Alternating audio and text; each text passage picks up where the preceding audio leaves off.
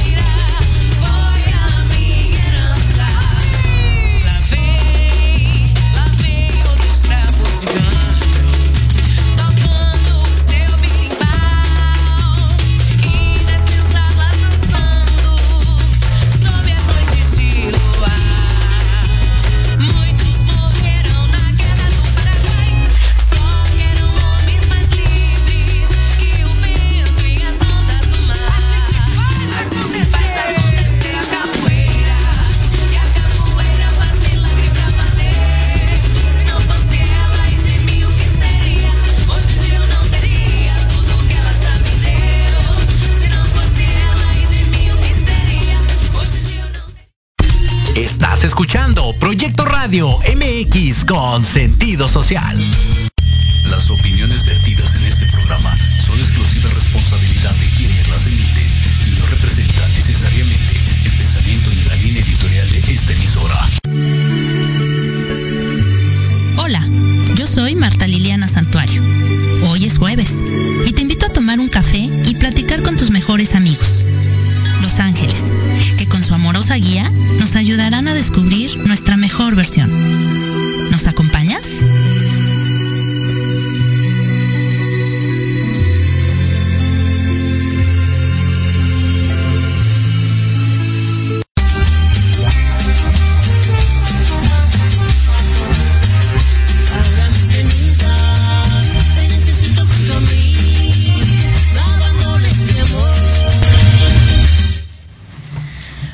Buenas tardes a todos ustedes, sean muy bienvenidos este día eh, 21 de octubre del 2022, aquí a Tardes de Café con Los Ángeles, aquí estamos para otra tarde más de Café con Los Ángeles, para que te traigas tu cafecito y, y vayamos a, a- ver este tema tan padre que vamos a tener el día de hoy, porque hoy vamos a celebrar la vida con todas las ganas, con toda la actitud. Y yo te doy la bienvenida, gracias por conectarte el día de hoy, gracias por estar presente aquí en Tardes de Café con Los Ángeles. Yo soy Liliana Santuario. Y bueno, pues eh, empezamos el día de hoy con una celebración o con, con una celebración de vida.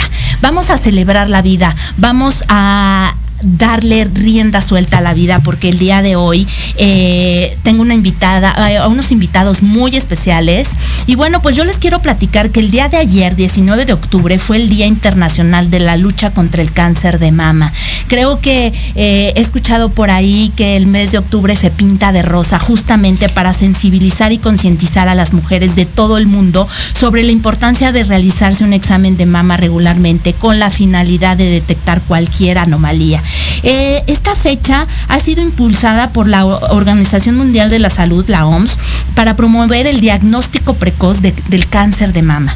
El cáncer de mama constituye la primera causa de muerte en la población femenina a nivel mundial y se ha determinado que la detección temprana del cáncer de mama es eh, un índice notable en la modificación del pronóstico de la enfermedad, incrementando las, las posi- posibilidades de curación hasta un 100%, razón por la cual es vital, de vital importa- importancia realizarnos una exploración regular de los senos. Así es que yo te invito, mujer, que nos estás escuchando, que crees esa conciencia para que juntas celebremos la vida. Y precisamente por eso, el día de hoy te tengo a dos invitados, bueno, increíbles.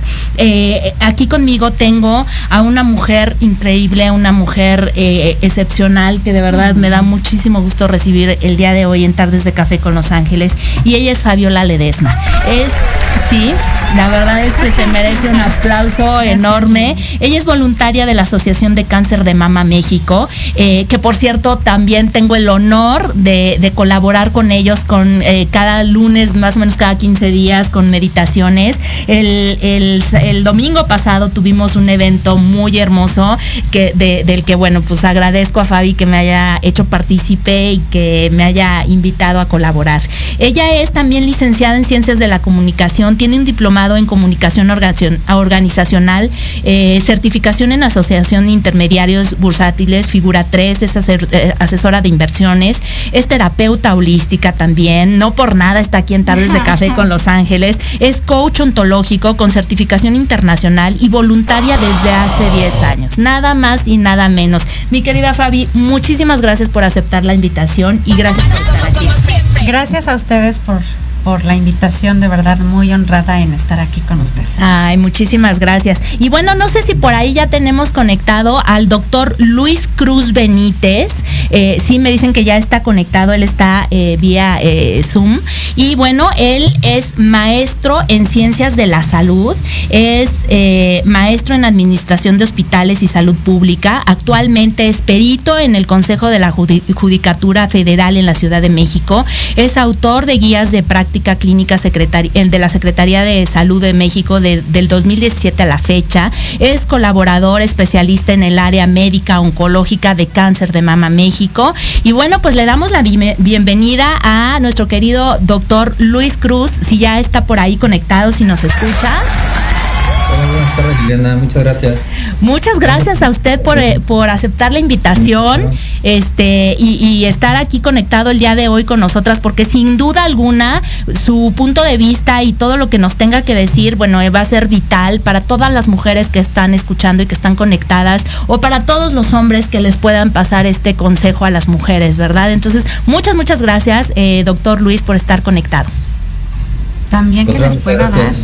A porque el cáncer no solo da mujeres, también da hombres. Ah, sí, justamente, digo, es una de las cosas que vamos a platicar el día de hoy, eh, que no es, eh, eh, que no es solamente para, para los, para las mujeres, sino que también le puede dar a los hombres. Y entonces, bueno, fíjate, mi querida Fabi, que yo vi justamente una frase que tú subiste que dijiste que el cáncer no es rosa.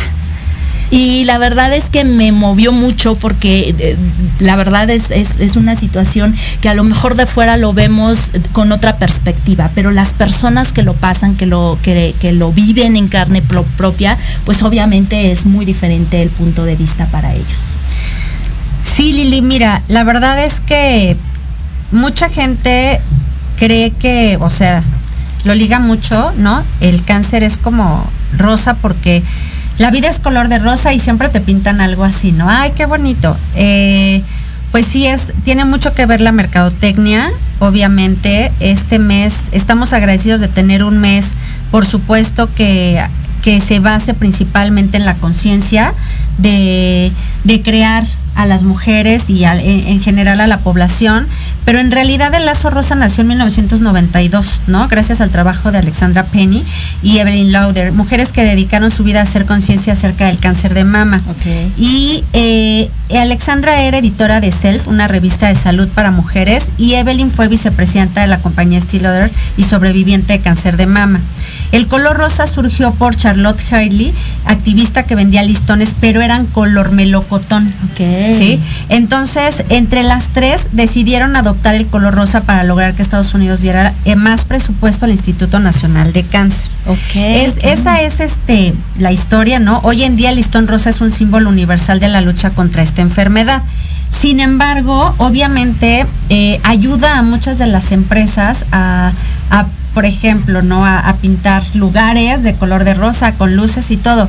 Y muchas de nosotras que hemos pasado por este tipo de, de experiencias, pues sabemos que no es color de rosa, porque realmente la situación por la que pasas no es nada eh, placentero y así como el, el rosa mucha gente es ahí como de algodón de azúcar. Lo ¿no? queremos queremos romantizar. ¿no? Romantizar Pero la verdad es que no es cierto, la pasan muy mal. Eh, por otro lado, también dicen que es el día de la lucha con el- contra el cáncer. A mí me parece que debemos fomentar más esta parte del conocimiento, de la información, para no mantenernos en una lucha constante. Los que hablamos de temas espirituales sabemos que también las palabras son muy importantes para Así es. todo esto. El mantenerte en lucha, pues es como luchar contra algo constantemente. Yo creo que aquí lo importante es tener esa información, tener esa concientización de revisarte, de autoexplorarte, de en cuando llegue el momento hacer una mastografía, lo que se debe de hacer, pero sin el miedo, sin darle ese factor del miedo, porque pues también así, el sistema inmunológico pues baja muchísimo, ¿no? Totalmente ya nos contarás acuerdo. ahorita. Y bueno, pues yo te quiero preguntar, queremos empezar con Fabi, que es el testimonio.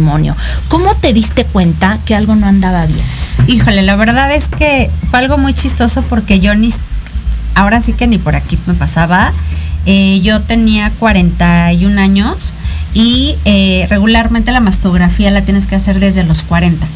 Eh, yo me hacía ultrasonidos porque yo pensaba, yo tenía una amiga que, que tenía mucho gusto y su mamá era doctora y ella me decía, no, es que el- el- la mastografía te puede dar cáncer. Entonces yo tenía esa idea, ¿no?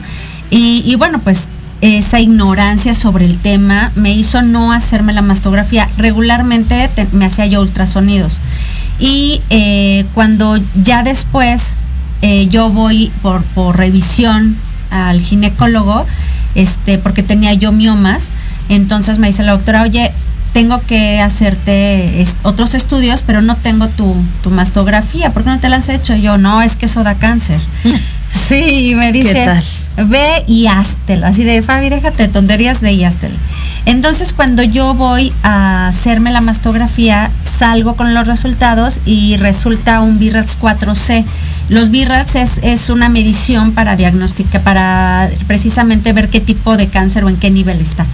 Entonces, el 4C era de que el 80% de probabilidades era maligno. Entonces, cuando yo, obviamente, te vas de inmediato a buscar a Google qué es un BIRATS, porque no, no conocía No ni la palabra. sabemos, claro. Entonces, este, en ese momento es cuando me doy cuenta y le hablo a mi ginecóloga, le mando una foto de los resultados y me dice, mañana te veo. Y entonces me dice, ¿sabes qué? Sí, sí es este, si es, si es cáncer, necesito que te vayas con un oncólogo, voy con un oncólogo. Y entonces el oncólogo me manda a hacer una biopsia, de la biopsia, este se manda, a hacer- o sea, empecé con diferentes estudios, eh, casi un mes estuve con estudios una vez a la semana, ahora esto, patología, ahora otro, otro ultrasonido, cosas así. Y este ya cuando eh, me acuerdo que no entregaban los resultados en patología, no, es que tardan mucho y, y además pues había un atraso por cuestiones de aseguradora y, y el, el primero el oncólogo me dijo, ay, no te preocupes, no es, o sea, no es nada, es, o sea, sí es cáncer, pero vaya, está en una etapa temprana y no te preocupes y todo como muy light. Y yo dije, ah, pues perfecto, ¿no? Y pues sí, la verdad es que cuando yo recibí la noticia, te puedo decir que nada más escuché, eh, nada más escuchaba bla, bla, bla, así como Bart Simpson, ¿no? Así bla, bla, bla. Como que evadiste. Nada, o sea, no, y aparte me hablaba eh, en, en muchos, este, en un lenguaje muy técnico que yo no entendía de qué me estaba hablando. claro. Entonces, mi marido que me acompañó a, la- a las, este, a la consulta, pues él sí, como que obviamente ponía más atención. Entonces, sí, eh, sí, ahí él ya como que me dijo, a ver, tranquila, no pasa nada. Y yo como, sí, claro, pues no pasa nada. O sea, la verdad es que sí fue una evasión totalmente de la noticia. No dimensionaba yo eh, porque inclusive cuando yo le entrego los resultados al, al oncólogo este, de la biopsia, me dice, sí, te tengo que quitar un seno. Entonces yo dije, ¿y qué voy a hacer con mi ropa, con mis vestidos escotados? Esa fue mi primer pregunta, o sea, mi ignorancia de verdad era, ay, pues cáncer, pues o sea, pues sí, te lo quitan, pero no, no había, había una ignorancia totalmente sobre el tema. Entonces, este, me dijo, no te preocupes, después te reconstruyes, no pasa nada. Y este, tienes, por el tipo de cáncer que tienes, eh, puedo hacer varias cosas contigo, puedo darte radios, puedo darte quimios, o te quito toda la mama, y ya porque es multi, este, multifactorial, o sea, estaba en varios lugares.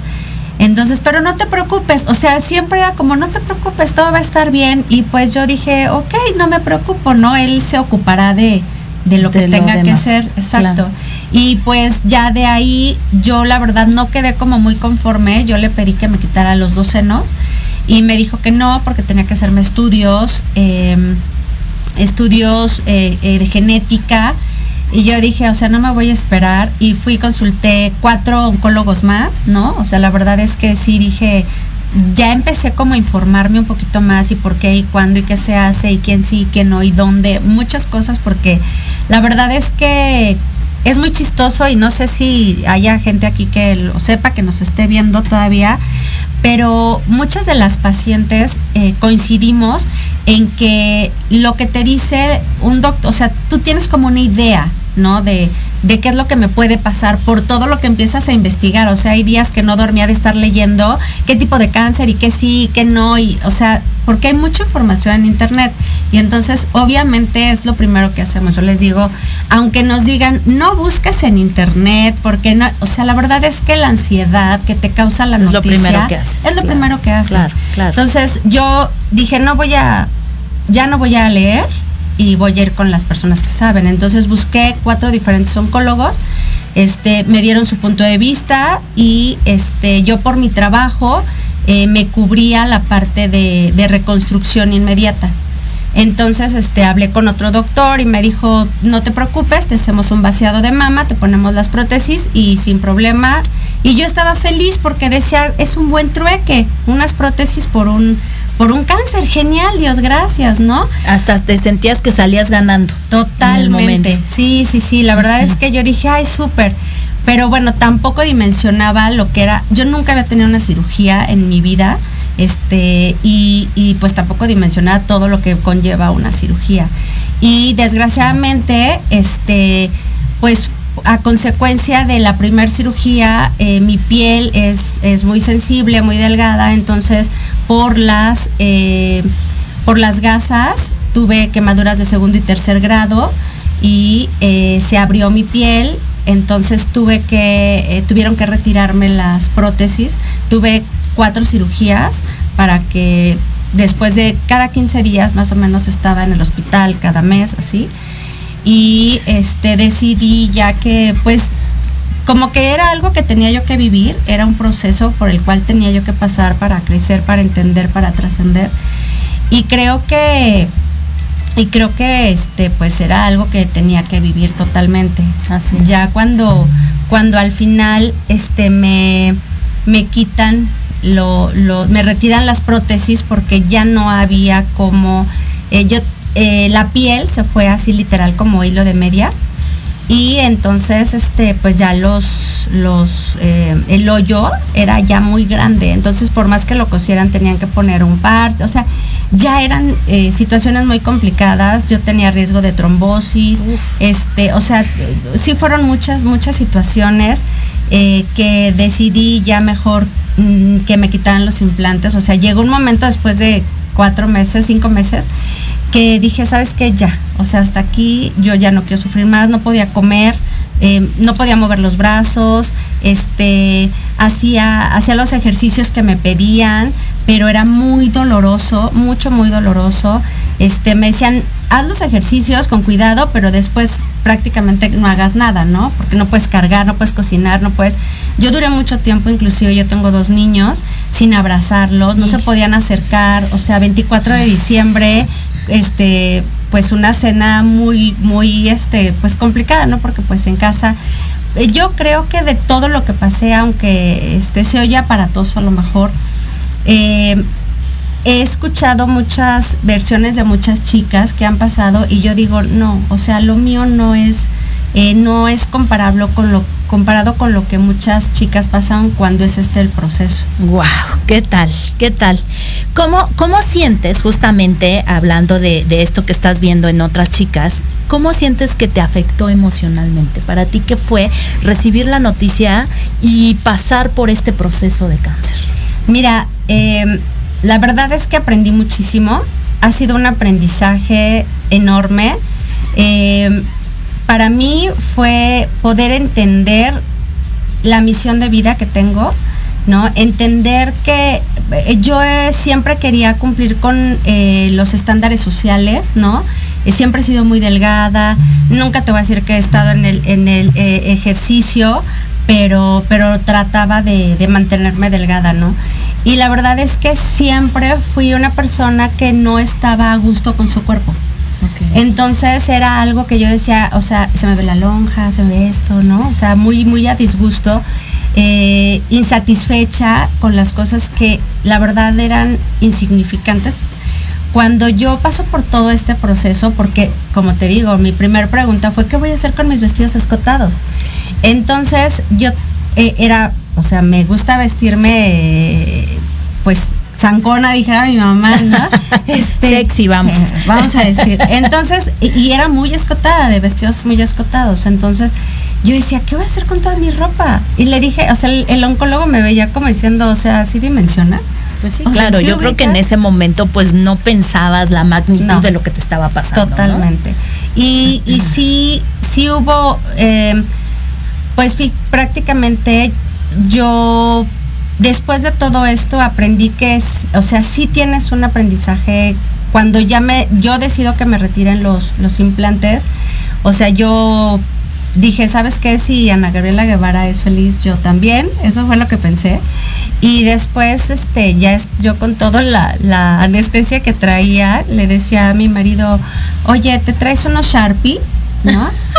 y él me, y él me voltea, ¿qué te pasa? ¿De qué? Le decía, yo ya me voy a poner unas permanentes, esas ya no me las van a quitar. Dibujadas de caricatura. Y me decía, oye, descansa, descansa, estás drogada. Y, y yo pues venía bajando de la cirugía, ¿no? Pero yo traté de entender que este proceso, si yo, o sea, tenía dos formas de ver la vida. O me tiraba al drama y me ponía a llorar y me lamentaba por lo que me estaba pasando. O definitivamente decía, pues es lo que me tocó vivir. Claro. ¿No? O sea, dijera Wow. Cristina Pacheco, aquí nos tocó ir, ¿no? Un, un ejemplo de resiliencia, de, de, de estas ganas de vivir, de celebrar la vida, que es nuestro tema del día de hoy. Y fíjate que alguna vez platicando contigo, tú me dijiste algo que hasta la fecha se me ha quedado grabado y que quiero compartir aquí con el auditorio. ¿Cómo le decías a las quimios cuando te las ponían? Eso se me hace de verdad algo increíble y maravilloso. Yo no pasé por quimio, pero sí he estado con muchas compañeras de quimio. Y siempre les he dicho que es un caldito sanador. ¿Qué tal? Porque, mira, eh, nosotros que estudiamos terapias holísticas y toda esta parte mental, eh, sabemos el poder de la mente.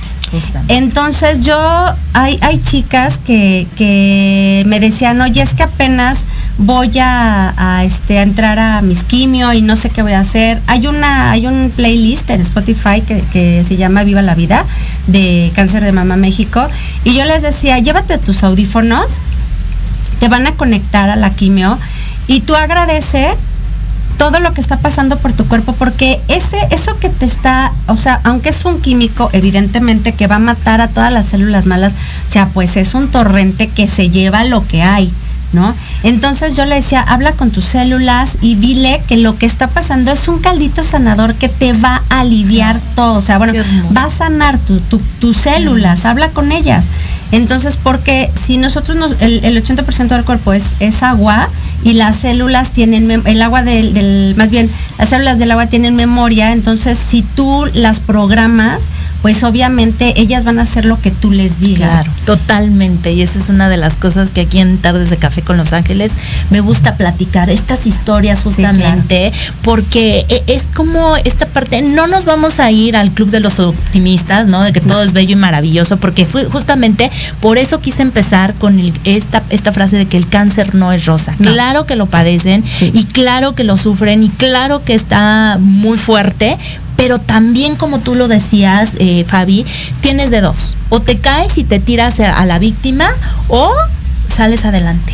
Sí. Y te agarras de algo para, para, para salir de la mejor manera posible. Y creo que tú lo hiciste, porque hablabas con tus células, porque tuviste esta capacidad de, de- de- de pensar qué es lo que querías y cómo lo querías, y que hasta en el peor momento decías, bueno, pues me las pinto y ya, ¿no? Sí. Eso estuvo muy padre. Hasta escalofrío me está dando de platicar con esta mujer, de verdad. Y ya nos vamos a nuestro corte, pero de verdad no te vayas. Ayúdanos a compartir este programa para que les llegue a, más personas de esta información que es tan importante, que es tan valiosa eh, para salvar vidas, para celebrar la vida. Entonces nos vamos a nuestro corte. Regresamos con el doctor Luis para que también él nos dé eh, pues todo su conocimiento y nos ayude a, entender también esta parte de, de lo que es el cáncer de mama. Y, y bueno, pues no te vayas de verdad, no le cambies, comparte y dale me gusta. Déjanos aquí tus comentarios y regresamos.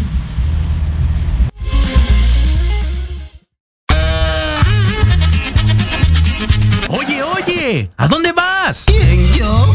Vamos a un corte rapidísimo y regresamos. Se va a poner interesante. Quédate en casa y escucha la programación de Proyecto Radio MX con sentido social. ¡Uh, la, la, chulada!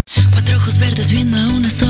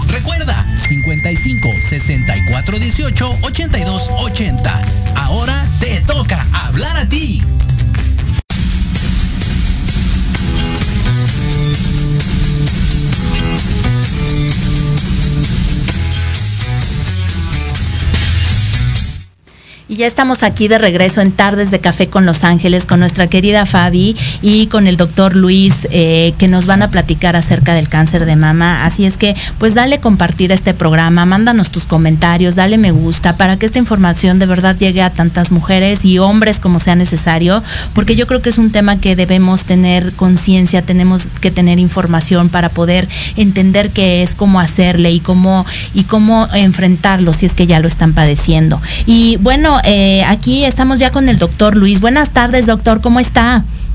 Hola, buenas tardes, Liliana. Muy bien, gracias. Qué bueno, qué bueno que nos acompaña. Ya nos platicó un poquito Fabi de su historia, de cómo fue que le detectaron el cáncer, de un poquito lo que vivió. Y yo le quiero preguntar a usted, doctor Luis, si el cáncer es genético, ¿realmente se da por esta parte eh, genética? Pues mira, Liliana, efectivamente, afortunadamente, solamente 5 a 10% de los casos sí se puede atribuir como una causa genética, ya que hasta el 90% corresponde a, a un cáncer que aparece de nuevo, de forma esporádica, sin ninguna causa, más que los factores de riesgo que, que se puedan pues, generar a través de la vida. Pero sí, genéticamente, hasta un 5, 8, 10% sí está relacionado a factores genéticos y obviamente relacionados a antecedentes familiares, ¿no? sobre todo pues- hermanas, hijas, madres, abuelas que padecieron algún tipo, no, no nada más de cáncer de mama, sino también de ovario, este, o de otro tipo a, a otro órgano. Entonces sí. Sin es embargo, es, es muy poco el porcentaje, ¿no? Sí, es poco, pero desafortunadamente sí, Sí, ha- tiene que sí ver un poco. comprobado. Y justamente platicando de esto de los factores de riesgo, ¿cuáles entonces podrían ser estos factores de riesgo? Pues mira, la mayoría van relacionados a, la- a una exposición estrogénica pues intensa, ¿no? Recordemos que, bueno, el cáncer de mama es hormonodependiente a la presencia pues abundante de estrógenos. Es decir, que las hormonas femeninas desafortunadamente juegan un papel pues muy importante en la génesis, en el desarrollo de cáncer. Entonces esa sobreexposición prolongada de, de estrógenos, ya sea a través de un inicio de menstruación pues muy a muy temprana edad, a los 10, 11 años, o un retiro o menopausia tardía hasta más de 50 años, prolongan ese periodo de exposición a estrógenos. Otra de las causas es la ausencia de, este, de embarazos, ¿no? la nulparidad, Pues es un factor en contra. La- el embarazo protege porque anula la producción de estrógenos y sí protege pues de esa exposición a la mama. El uso también de, eh, de métodos anticonceptivos hormonales también es un factor de riesgo, sobre todo pues por uso prolongado. Un embarazo por ende también de forma tardía después de los 35, 36 años, pues también generan ciertos riesgos. Pero no con esto pues quiero decir que todas las mujeres pues van a padecer cáncer de mama, sino que es una suma de muchos más factores, no nada más la exposición hormonal, también la obesidad o sobrepeso genera pues cierto factor de riesgo, el tabaquismo, el alcoholismo, la falta de actividad física, el sedentarismo, también hacen una sinergia de factores para que en algún punto esas células de la glándula mamaria pues se desarrollen en una célula neoplásica, en una célula cancerosa. Entonces no es nada más un factor de riesgo, por eso lo, lo difícil del diagnóstico o la prevención incluso, no nada más del cáncer de mama, sino de todos los cánceres en general. Pero sí, existen muchísimos factores, siendo estos los principales. Con uno solo no basta, o sea, si uno tiene este mucho nivel de estrógeno, no quiere decir que ya por eso le va a dar cáncer. Claro que no, es la suma de todos De estos todos. factores. Nos sacamos la lotería. Es como la lo bingo, ¿no? Sí. Oiga, doctor, ¿el cáncer se puede prevenir? ¿Hay alguna forma en que podamos prevenirlo? ¿O es como Pues- dice dice Fabi, pues esta ruleta rusa de que pues te, Te toca tocó. y te toca? Aunque Pues te mira. Eh, se puede pues prevenir sobre todo en, fac- eh, en el tipo genético. Si tenemos pues, varios familiares que ya tuvieron cáncer de mama, entonces quiere decir que probablemente haya una mutación genética en ciertos genes. En este caso, en el cáncer de mama se ha visto que dos genes están involucrados, el BRCA1 y el BRCA2, los cuales, bueno, hay forma de medirlos en estas pacientes en riesgo pues a temprana edad, después de que la, la mujer o la, hija, la hermana comienza a menstruar, pueden cuantificarse mediante pruebas genéticas este, estos genes y si es- existe sobreexpresión, es decir, que están este, como en muy, mucha abu- abundancia, pues puede determinarse en cierto porcentaje, por ejemplo con el BRCA1, de que el 60-70% de esa mujer tiene ese riesgo altísimo de padecer cáncer de mama. Entonces esto activa ciertos protocolos de vigilancia estrecha, ya sea pues antes de los 40 años, como pues, bien dijo Fabi, hacerse ultrasonidos repetidos, exploración mamaria y acudir frecuentemente pues, al ginecólogo o médico de confianza para que le vaya pues asesorando y lleve de la mano en la forma de que cómo debe explorarse, ¿no? Es muy importante la exploración que debe realizarse pues la mujer este para que ella misma detecte algún cambio en las características de su mama. Siempre la paciente es la que va a dar la pauta o la que debe dar la pauta para que se detecten a tiempo ese tipo de lesiones. El médico pues sí las puede, puede detectar, pero desafortunadamente las detecta cuando pues ya es, ya, ya está presente. ¿no? Más avanzado. Es importante, sí, es importante siempre la educación, la educación en salud de revisarse cada mes, autoexplorarse sus mamas para que en el momento que detecte alguna diferencia que no estaba un mes anterior, pues inmediatamente acude al médico y de esa forma podemos aminorar, incluso prevenir la aparición de un nódulo sospechoso que bueno, que no se haya detectado y que pues desafortunadamente si no lo detectamos vaya creciendo hasta que se convierta pues, en un cáncer ya como tal o un cáncer invasivo. Entonces la clave es la autoexploración mamaria, ¿no? Ok, ok. Este, por aquí nos están diciendo que se escucha muy bajito allá en controles si nos pueden echar la mano, por favor. Este, porque bueno, pues sí, es muy importante esta, esta información que está dando el doctor. Eh, entonces, bueno, como tal no se puede prevenir, doctor. Simplemente es estar monitoreando eh, las personas que ya traen el, el antecedente genético y bueno, las que no, este, pues estarse explorando cada una vez al mes. Sí, fíjate que hay chicas que no que llegan. eh, nosotros tenemos un chat de pacientes, son más de 100 personas que están ahí eh, acompañándose. eh, todas entre entre todas nos preguntamos, nos contestamos. es un acompañamiento muy integral. Entonces, este, hay chicas que llegan y que dicen, oye, yo hacía ejercicio, comía bien, este, ahora sí que te dicen, yo era buena chica, ¿no? Sí. Me portaba bien, hacía caso, ¿no? ¿Por qué me dio a mí? Esa es una pregunta muy común, ¿no? Y, y como dice el Y doctor, que no hay respuesta. no hay, no, no hay algo que determine que a ti sí te va a tocar o que no. La genética tiene mucho que ver, pero, pero a final de cuentas, si te toca, pues solamente hay que hacerle frente. Así es, así es. Doctor, escuchamos. Sí, hecho, sí, sí, sí. De hecho, de hecho, por eso el 90% son esporádicos. Aparecen así, a veces incluso sin ninguna causa ¿eh? o algún factor de riesgo. Por eso lo difícil, no nada más del cáncer de mama, sino de todos los cánceres en general. Ok, sí, claro, claro, claro. Y justamente escuchamos la palabra cáncer y luego luego pensamos en muerte. Pero también nos dicen que si se descubre a tiempo es posible curarlo. Entonces, yo quisiera que nos platicara un poco justamente de esto que estabas diciendo, Fabi, de las etapas del cáncer. ¿Cómo empieza, cómo avanza el cáncer? Sí, mira, generalmente, pues, como yo creo que muchos sabemos, eh, el cáncer, nada más de mama, implica cuatro etapas, de etapa 1 a la etapa 4. Obviamente la etapa 1 es la etapa, más temprana, en la que el cáncer está limitado, ¿sí? a un sitio de la mama sin afectar los ganglios. Cuando hablamos de etapa 1, generalmente son tumores pequeños, de, de unos 2 a 3 centímetros, sin afección ganglionar. ¿Sí? Y decir que es un poco un nódulo este, resecable, incluso se puede ofrecer la opción de cirugía conservadora de mama. No es necesario retirar pues toda la mama. Ok. ¿ok? Una pregunta, doctor. Cuando es un, un- un- un tumor ya de uno o dos centímetros, como lo menciona, claro que ya uno lo puede sentir en la exploración que uno se hace, ¿no? Claro. Claro. Sí, generalmente son tumores ya este, bien establecidos, delimitados. Etapa 1 significa un tumor de 2 hasta incluso pues 4 centímetros podemos dejarlo, ¿no? Generalmente lo común 2 a 3 centímetros, pero sin afección ganglionar. Cuando ya pasamos a etapa 2, aparte del tamaño tumoral, hay que, hay que tener en cuenta de que ya pueden estar afectados los ganglios axilares. Ahí sí, el tamaño no va a dar la, la, la estadificación, sino la afectación de ciertos ganglios en los primeros niveles ganglionares, los que están en la axila inmediatamente pegados a la mama. ¿sí?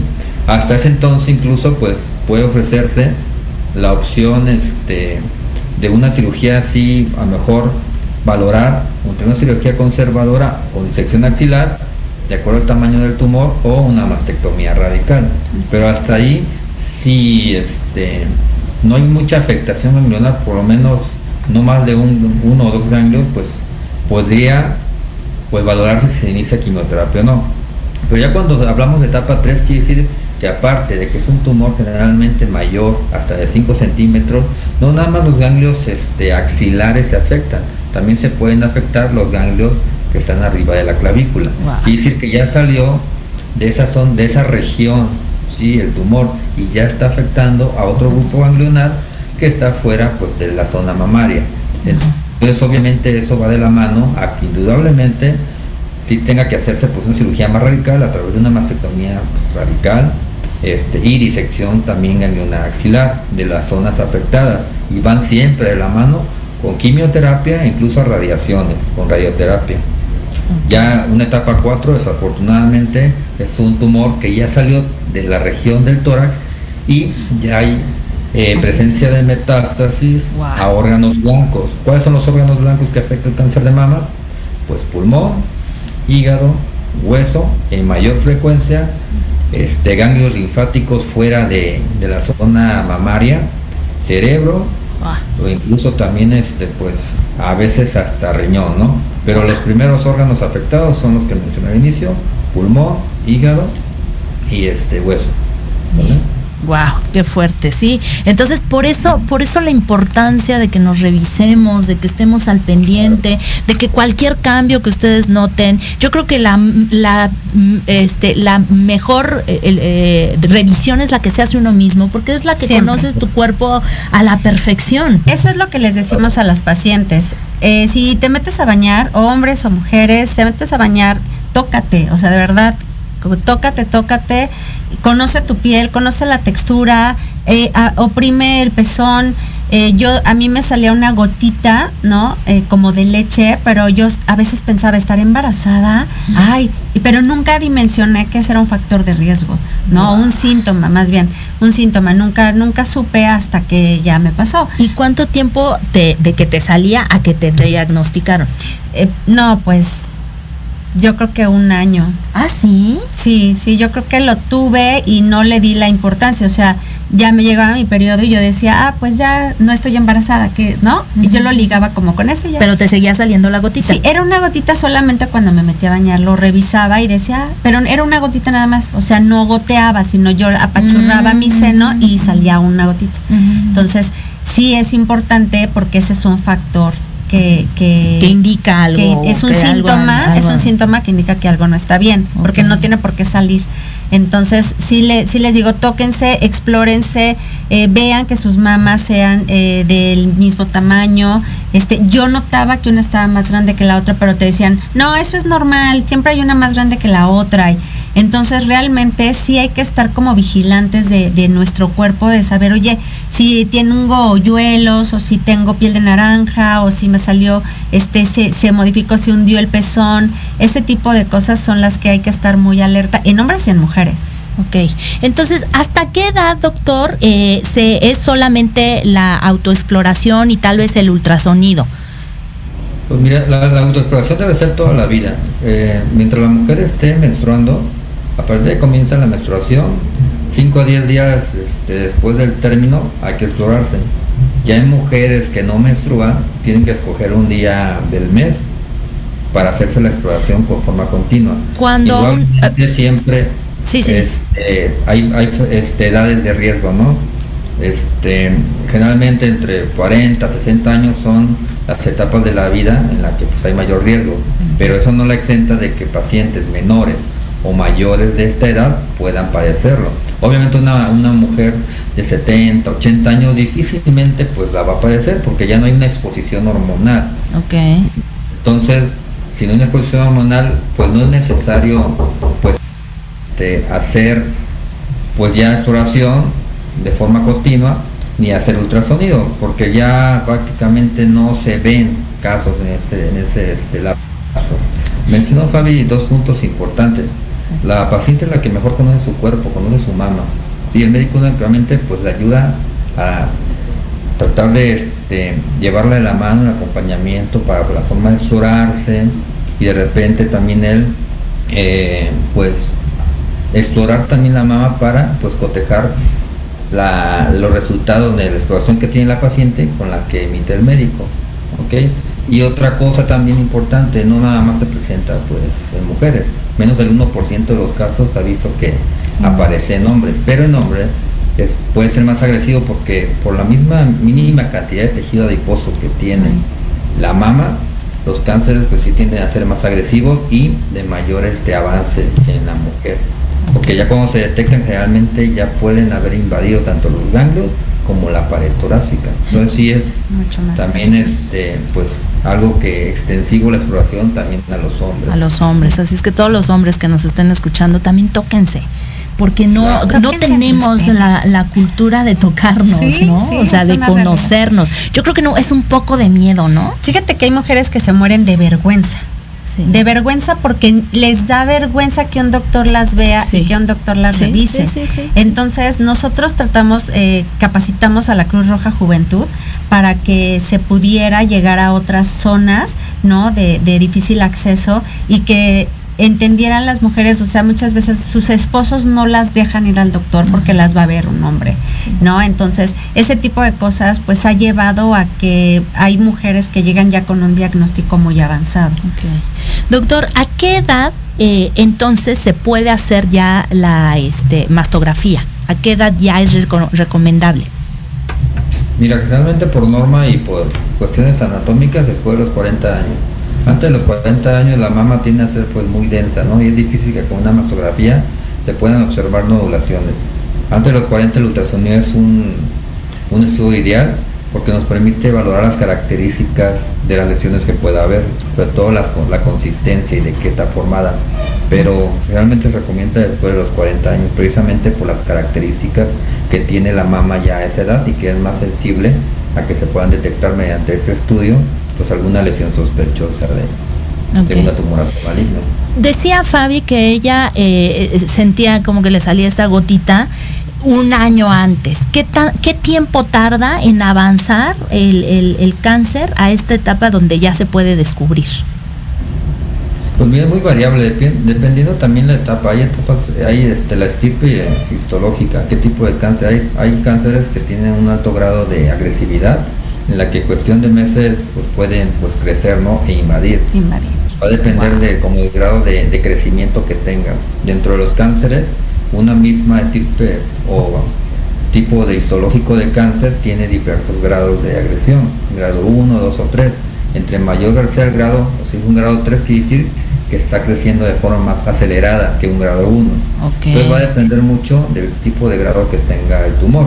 Pero si podemos poner un, un periodo, pues unos 12 a 15 meses desde que inicia. Ah, ok, aproximadamente. ok, ok, ok. Oiga, ¿y qué pasa, por ejemplo, con las mujeres embarazadas que, que les detectan cáncer? Pues Sí mira, es muy importante determinar sobre todo la etapa del en qué trimestre está. Obviamente se tienen que tratar por, este, en teoría, de manera similar a las no embarazadas, pero sí se toman ciertas consideraciones. Generalmente pacientes de, que están en el primer trimestre, pues no son candidatas de primera instancia a recibir quimioterapia. Cosa la que les puede quimioterapia avanzar. tiene efectos deleterios en el feto, ¿no? Malformaciones, presencia de aborto, este, óbitos, etcétera. Y va a depender ahí sobre todo la etapa que está. Si es una etapa 1, en la que, bueno, en pacientes no embarazadas podemos hacer uso de cirugía conservadora y posteriormente quimio, radioterapia. En una paciente embarazada no se aconsejaría este tipo de tratamiento, que se aconsejaría una mastectomía radical, porque de esa forma únicamente se somete al estrés quirúrgico, pero ya evitamos darle quimio o radiaciones, lo cual sí se puede hacer en una mujer embarazada. Entonces, el problema de la cirugía conservadora es de que a nosotros, a nosotros como oncólogos conservar pues un el resto de mama se tiene que ir a esterilizar toda esa mama que quedó mediante quimioterapia y radiaciones, precisamente para minorar la posibilidad de que regrese o que recurra pues, el cáncer. Entonces una embarazada sí no se deja de tratar, pero sí se modifica el tipo de tratamiento que se da. Cuando son embarazos ya más tardíos, de- después del segundo trimestre, ya puede darse con cierta seguridad algunos fármacos antineoplásicos y tratarse de forma similar a una paciente embarazada, porque en ese lapso el bebé ya prácticamente se desarrolló y son mínimos los, los efectos sobre el feto. Ah, ok.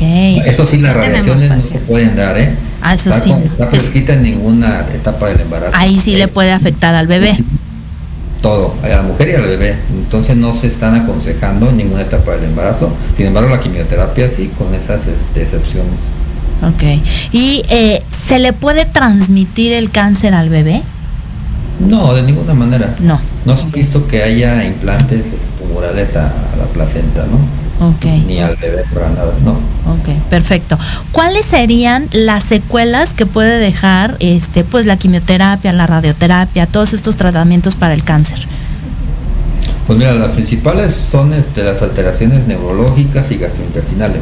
Obviamente va a depender del tipo de quimioterapia, pero la mayoría, sobre todo pues los, medicamentos antineoplásicos, pues sí, son este, muchos síntomas gastrointestinales, diarreas, cólicos, eh, a veces se pueden manchar las manos, caer los dientes, obviamente se puede caer el cabello, pero estas, este, estos síntomas van a durar mientras la paciente está sometida a quimioterapia. Ah. Posteriormente, después de unos 4 o 5 meses de que se suspendió o se terminó la quimioterapia, poco a poco el organismo pues va este, restableciéndose y estos síntomas o se aminoran mucho o desaparecen. Ah, Los efectos de la radioterapia sí pueden persistir. Generalmente da una pigmentación sobre la zona donde se radió, color oscura. Esa pues nunca se va a retirar porque es como una quemadura definitiva sobre la piel. ok, ok. perfecto. Lo que sí también puede originar la radiación junto con el tratamiento quirúrgico, sobre todo cuando se vacían los ganglios linfáticos, pues el, el linfedema, ¿no? La hinchazón del brazo, que desafortunadamente hasta el 50-60% de, de las pacientes sometidas a este tratamiento pues van a padecer pues de ello, ¿no? Eso sí es una secuela definitiva por la cual pues se maneja y se puede pues controlar muy bien a través de terapia de rehabilitación, uso de mangas y ejercicios especiales para ese, esa, esa patología. Pero esa situación no se puede erradicar, no se quita, pues. No, es, No, es difícil eso ya saber a es- quién le va a tocar. No todas las pacientes van a tener linfedema, Ok. porque su mismo organismo pues va a crear como las los cortocircuitos para compensar esa pérdida de los ganglios linfáticos. Lo cada cuerpo es distinto y difícilmente pues se Recibe puede saber, diferente. pero sí el porcentaje es alto. Híjole, perfecto. Doctor, pues una información muy importante. Desgraciadamente el tiempo se nos va como agua y ya nos tenemos que ir. Pero díganos usted, ¿cuáles serían sus recomendaciones que debemos tomar en cuenta todas las mujeres y bueno, los hombres también? Pues mira, sobre todo pues, tener conciencia de los factores de riesgo. Sobre todo, bueno, si tenemos factores genéticos en la familia, de familiares con antecedentes, pues saber que indudablemente tienes un riesgo de 3 hasta 5 veces de padecer el mismo tipo de cáncer. Y es ahí cuando pues la la este la detección oportuna pues juega un papel importante mediante las revisiones que ya comentamos ¿ok? y obviamente también toda mujer que empieza pues a arreglar ya este pues tiene que empezar a explorar su, su mama no la autoexploración mamaria tanto de mujeres como en hombres es imprescindible porque la paciente es la primera que se va a detectar cualquier cambio en su mama pero para eso tienen que pues conocer su, su órgano no Claro. para que en cuanto se detecten algo que no estaba antes, pues inmediatamente acudan al médico. Claro. No dejen pasar esa este, anomalía que ya se comentó, porque podemos estar ante la posibilidad de un cáncer mamario. Obviamente no todas las, los nódulos o bolitas o masas en la mama van a ser malignas. Hay condiciones también que pueden ser benignas y simular un cáncer de mama. Así Pero eso no lo podemos saber hasta que pues seas valorada por el especialista respectivo, o sea, ginecólogo, oncólogo y sea susceptible de a través de ellos que determinen la posibilidad de una biopsia para poder obtener el diagnóstico. Es la única forma de dar un diagnóstico de certeza mediante una biopsia de esta lesión. Los estudios auxiliares de rayos de imagenología, eh, ya sea de ultrasonido, mastografía, masto- este, tomografía, resonancia, pues son auxiliares al final del día. Únicamente nos van a orientar y describir las características y las posibilidades de que pueda ser maligno. Pero el diagnóstico definitivo lo hace la biopsia, ¿no? Ok, perfecto, doctor. Pues muchísimas gracias, doctor, por compartirnos todos sus conocimientos. De verdad, creo que es algo muy importante que todas las mujeres debemos de saber y debemos de tener en cuenta y tomar en cuenta, ¿no? Muchas, Totalmente. muchas gracias, de verdad, doctor. Y Fabi, eh, ¿con qué te gustaría cerrar este, este programa? Yo quisiera compartir con todas las pacientes que sepan que la autoexploración es la distancia entre la suerte y la muerte, ¿no? Como decía Daniela Guau, Romo. qué ¿no? Es, es algo muy, muy importante el conocerse y obviamente eh, que sepan que un diagnóstico no es un pronóstico. ¿No? Eh, yo creo que este es un gran maestro, es un aprendizaje enorme. Te- de verdad que yo agradezco el proceso que viví, no agradezco la enfermedad, pero sí agradezco todo lo que pasé, lo que aprendí, en lo que me he convertido. Y, y yo estoy muy agradecida con mi familia, con mi madre, con mi esposo, con mis hijos, con toda esta red que hemos creado eh, en la asociación. Yo los invito a que puedan donar para seguir ayudando a más mujeres. Si me permites, les Adelante, voy a dejar la clave de la asociación de, de Bancomer, que es la 0121 80 0001 7101 5970 se las dejamos ahí en los eh, este ahí en los comentarios la, el número de cuenta es 011 7101 597 de Bancomer. Y crean que todos los, los donativos eh, llegan, están inclusive en las redes sociales, ahí se comparte todo lo que llega, todo lo que se dona. Eh, ayudamos a muchas mujeres para poder tener sus medicamentos, para poder hacer sus tratamientos. Y la verdad es que sí es muy importante que nos puedan colaborar porque pues nos ayudan a seguir ayudando.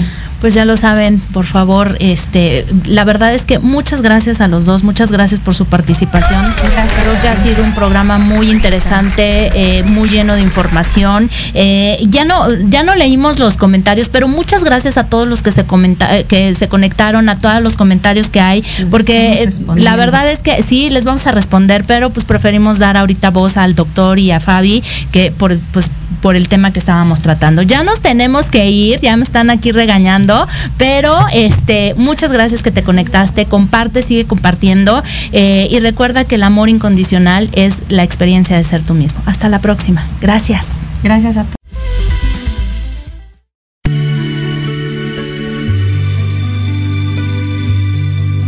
Si te gustó el café de hoy, te espero el próximo jueves para otra plática entre amigos.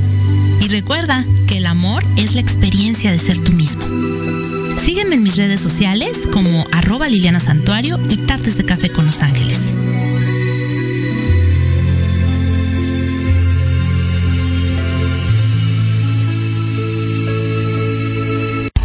Estás escuchando Proyecto Radio MX